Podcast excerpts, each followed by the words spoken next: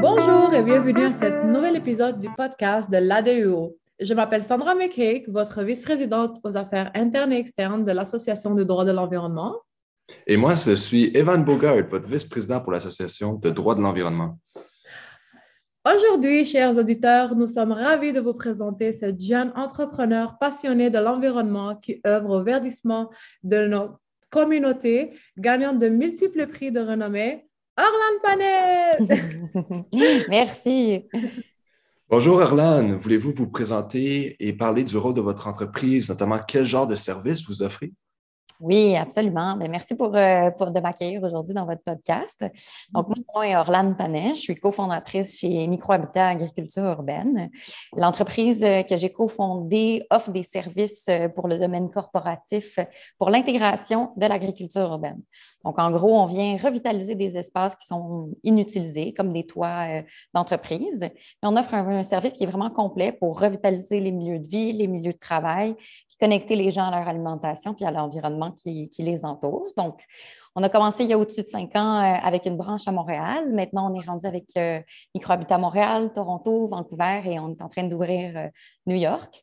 Donc, l'idée de l'entreprise, c'est de pouvoir revitaliser nos, milieux urbains, réintégrer de la, nourriture et aussi du verdissement, puis de faire en sorte que ça puisse être un mouvement qui s'exploite à la grandeur du monde. Donc, on, s'étale vers le, reste de l'Amérique du Nord pour ensuite commencer notre expansion au niveau du marché européen. Wow! Moi, quand j'ai vu votre entreprise, j'ai tombé en amour et il fallait que je vous appelle pour une, entrevue. Alors, on veut savoir comment est-ce que Microhabitat contribue à l'environnement, à la société et à l'économie? Oui, ben, c'est trois piliers qui sont vraiment au cœur de nos actions. C'est sûr que directement avec l'environnement, d'aller changer un espace stérile comme un toit, d'aller y remettre de la verdure, d'aller mettre de la biodiversité, ça a un avantage pour l'environnement urbain. Mais c'est aussi intéressant de comprendre qu'en tant que société euh, nord-américaine, mais les sociétés en général, il y a énormément de gaz à effet de serre qui sont liés au transport des aliments qu'on consomme tous les jours. Si on réussit à venir euh, produire de la nourriture là où ça va être consommé, on fait un, grand pas vers l'avant, vers un, futur qui est plus durable. Donc, il y a, il y a ces éléments-là au niveau de l'environnement. Au niveau de la société, ben, pour nous, chez Microhabitat, on a fondé une corporation, mais on a toujours voulu créer un modèle d'affaires qui pourrait être au service des communautés locales. Donc, ça prend forme sur des différentes facettes. Donc, euh, on a des programmes, par exemple, où il y a des zones de production corporative qui sont dédiées à des banques alimentaires. Notre mhm. programme s'appelle les potagers solidaires. On produit proche euh, de 10 tonnes de nourriture pour les banques alimentaires par saison. Euh, puis, on a aussi d'autres partenariats, comme avec le Club des petits déjeuners ou des organisations qui viennent soutenir les jeunes dans leur croissance et, aussi dans leur performance à l'école. Au niveau de l'économie, ben, bien, évidemment, on est en train de créer un, moteur économique vert, mais aussi on est en train de créer des opportunités d'emploi pour des gens qui sont dans le milieu urbain, mais qui voudraient être dans un milieu agricole. Donc, ça, c'est quand même quelque chose de nouveau.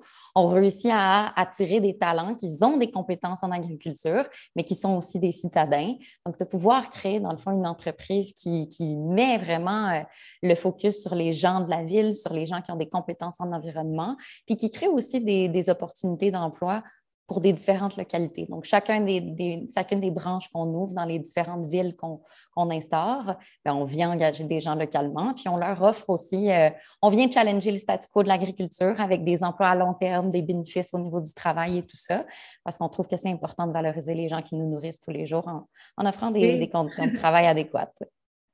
Oui, alors euh, vous contribuez à l'environnement, à la société, c'est génial. Moi, vous avez parlé de club de petits déjeuners. Moi, je me rappelle quand j'étais euh, au primaire, euh, je ne sais pas si ça a une relation, mais j'avais toujours hâte de recevoir mon petit berlingot de lait. Alors, euh, c'est vraiment formidable parce qu'il y a beaucoup de, jeunes qui ont des parents qui sont défavorisés. Mm-hmm. Alors, euh, vous contribuez de beaucoup de manières et c'est vraiment génial.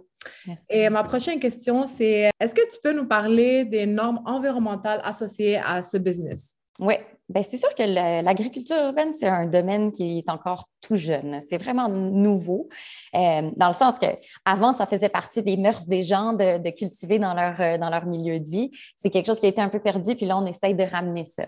Mais au niveau légal, euh, c'est sûr qu'il y a encore beaucoup à faire, je pense.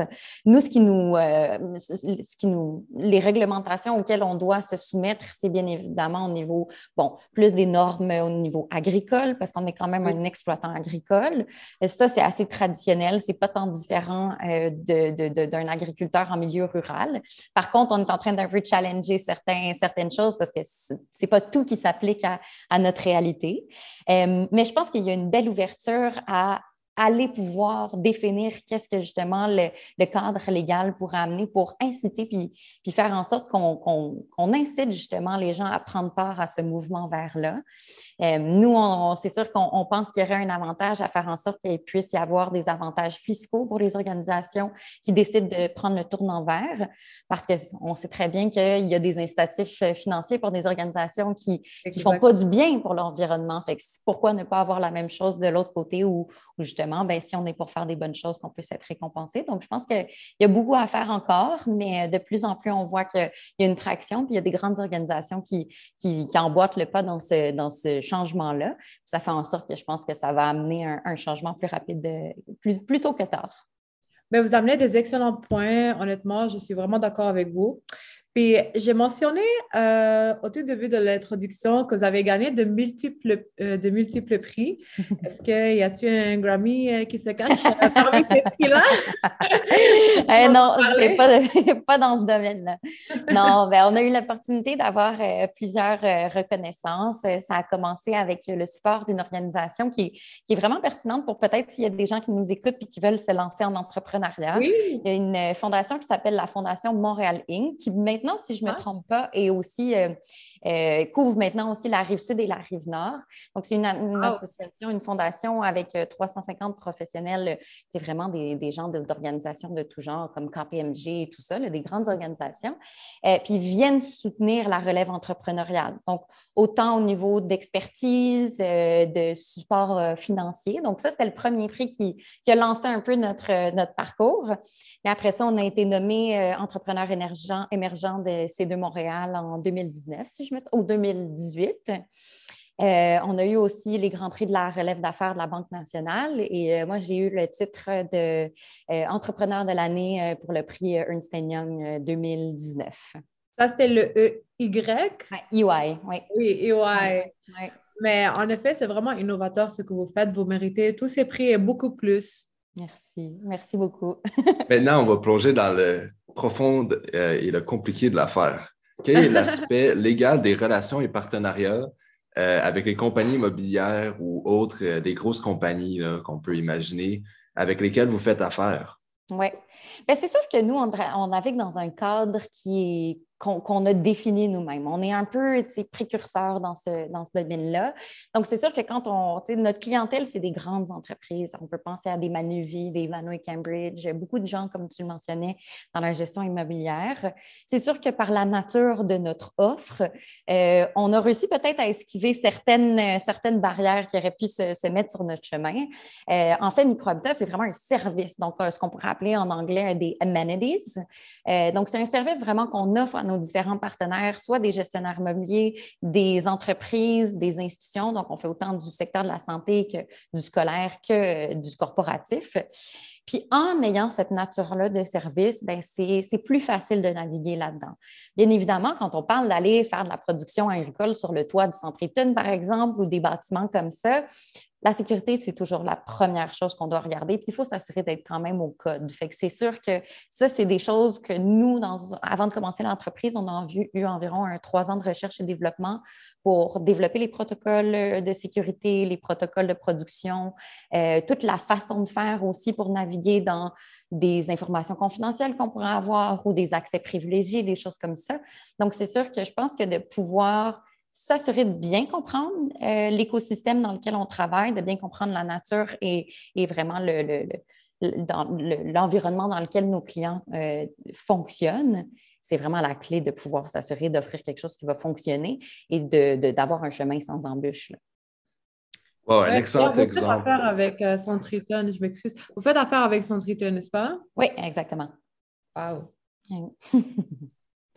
Ben, c'est un, un, excellent exemple d'une façon de, de, jouer avec le droit puis d'éviter certaines barrières euh, tout en vraiment s'assurant des plus hauts standards de, de, professionnalisme, de sécurité, euh, qui, est, qui, est, au cœur des enjeux euh, agroalimentaires et surtout en, haut de, des, des, des gratte-ciels.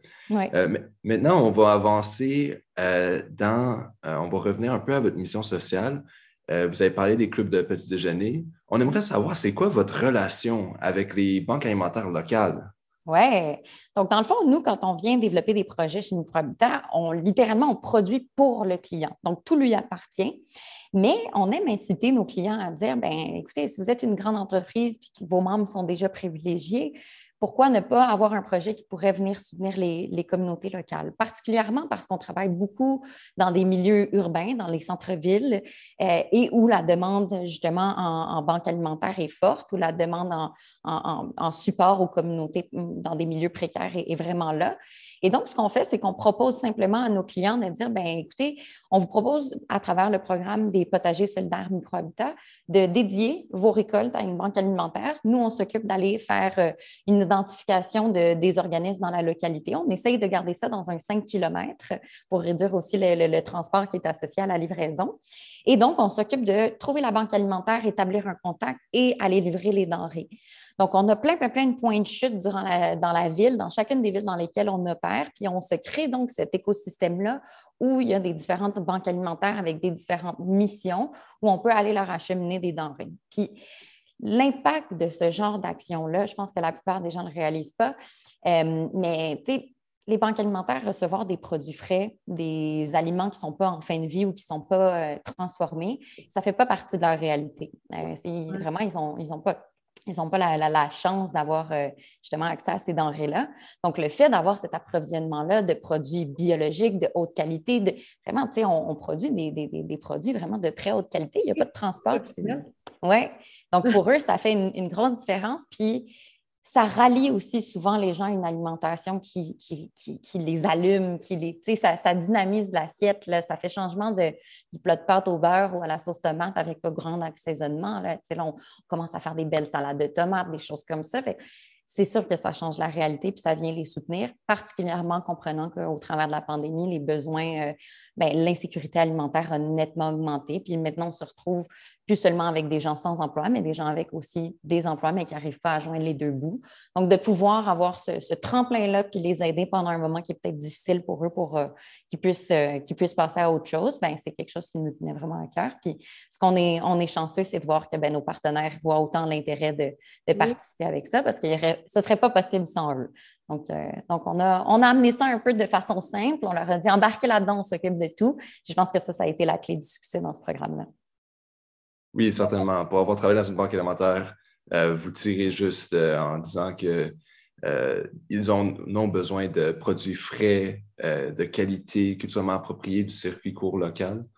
C'est définitivement un, bel impact social. Absolument. Et ça donne un espoir. Ça donne un espoir que, oui, je me soucie, parce qu'il y a beaucoup de compagnies qui, qui partent, puis ils font beaucoup d'argent, puis ils oublient ils sont très préoccupés par l'argent et le fait que votre, votre compagnie se, soucie encore de la communauté, de la société. C'est vraiment incroyable.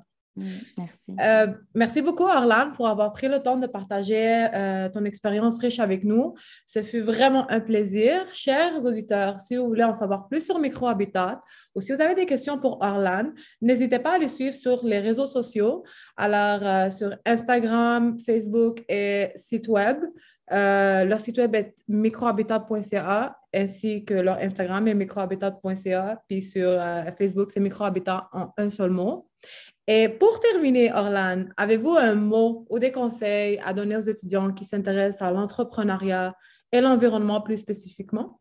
Oui, ben, je pense que l'entrepreneuriat durable a, vraiment le vent dans les voiles. Euh, moi, je vous incite tous à ceux qui ont la volonté de se lancer là-dedans, allez-y. Euh, foncez vraiment. Parce que, bon, notre monde en a besoin, mais il y a aussi des vraiment belles opportunités d'affaires qui vont pouvoir, je pense, propulser vos carrières, que ce soit par les circuits courts, la gestion des matières résiduelles, la gestion, des ressources euh, limitées, des ressources naturelles limitées il y a tellement d'opportunités, puis je pense que justement, on a maintenant la chance, nous, en tant que notre génération, d'avoir accès à de l'information euh, de tout genre qui est accessible facilement, qui est gratuite. Euh, donc, moi, j'encourage vraiment euh, les jeunes à, se partir là-dedans, à essayer aussi de bâtir leur réseau. Le réseau, c'est vraiment quelque chose d'intéressant, même si c'est de connaître des entrepreneurs qui ont peut-être fait d'autres choses, même si ça n'a rien à voir avec votre marché ou avec ce que vous essayez d'exploiter, de pouvoir créer ce réseau-là, puis d'avoir des gens qui sont là pour vous supporter, vous challenger aussi. Parce que moi, je donne toujours le conseil. Je pense que si vous voulez vous lancer en affaires, prenez un moment pour vous asseoir avec les gens qui y croient en le moins à votre, à votre, à votre produit ou à votre idée. Puis là, vous allez pouvoir bâtir un pitch qui va être le plus solide possible.